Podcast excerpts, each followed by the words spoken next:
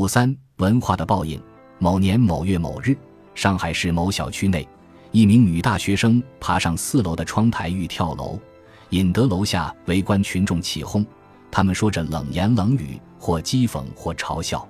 最终，女孩纵身从四楼跳下，幸运的是，她落在已经铺好的气垫上，只受了点轻伤。而令人寒心的，竟然有围观者说：“这么矮，根本摔不死。”这种面对生命如此冷漠和麻木的情境，不禁使人想到鲁迅先生笔下的看客：是我们的社会出了问题，还是国民的劣根性在作祟？这是个不那么容易回答的问题。当下，比寻找原因更重要的是，我们每一个人都需要拿镜子照一下自己，自己是否就是看客中的一员，甚至是帮凶呢？一个人帮助别人，你就相信他是一个好心人就够了。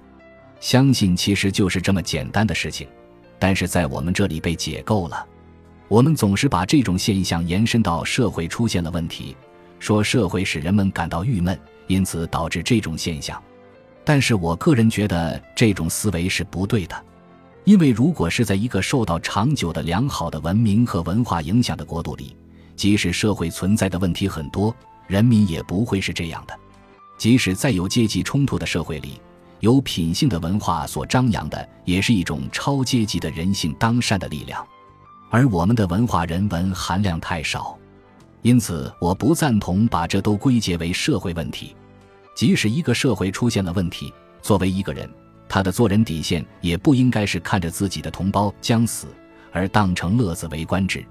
我在小学五六年级的时候看过一部苏联的小说，前面是急转弯。这故事讲的是一个驾车者遇到别人出车祸了，到底是救还是不救的问题。不救者最后失去爱情，失去友谊，失去别人对他的尊重。他们在半个世纪前已经拍过这样的电影，说明这个国家相对的比较在意文化对人们的影响。但是我们在这一方面说来惭愧，做得非常不够。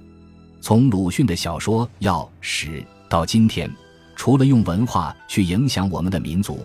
似乎也没别的办法了，这将是漫长的文化任务，但也应是文化知识分子必须担起的任务。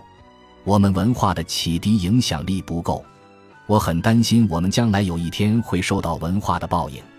我担心的是，我们的文化到现在如果还不赶紧真诚地补上人文这一课的话，有一天文化的缺失会给我们带来悔之晚矣的后果。我们对待文化的态度可分为两个时期，一个时期是我们相信文化的力量很大，但这个时期我们其实是仅仅将文化当作政治的工具在利用，一种宣传的工具，而且这种宣传并不指向人心。那时文化只是一种政治的齿轮和螺丝钉，并没有把文化作为一种保证社会和谐运转的机器中的一环来看待。这个时期过去后。我们又转为一种沮丧的想法，觉得文化起不到那个作用了，甚至想干脆就放弃此种文化作用。因此，现在的文化变成不起人文作用的文化了，丧失了文化的自觉性。有些现象表面看起来是道德层面的问题，但是实际上是人性和心理层面的问题。一个当代人有时可能并不明白自己的心理是不健康的、邪性的。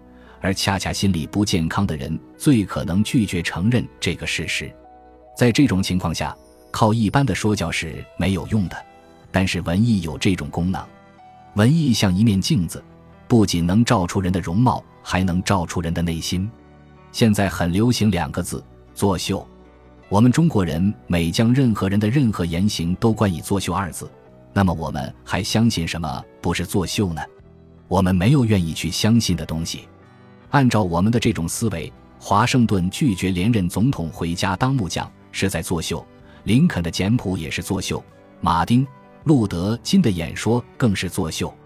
如果一切的行为在中国人的眼里都是作秀的话，那么最后的叩问就是中国人到底信什么？而世上原本是有很多可以相信的东西的，只要你简单的去相信它就好。一个人帮助别人。你就相信他是一个好心人就够了，相信其实就是这么简单的事情，但是在我们这里却被解构了。某青年往往因感情问题而萌发轻生之念，我不愿过多地责备他们。一个人到了要自杀的地步，一定是心里承受巨大痛苦的人，应该体现出人文关怀。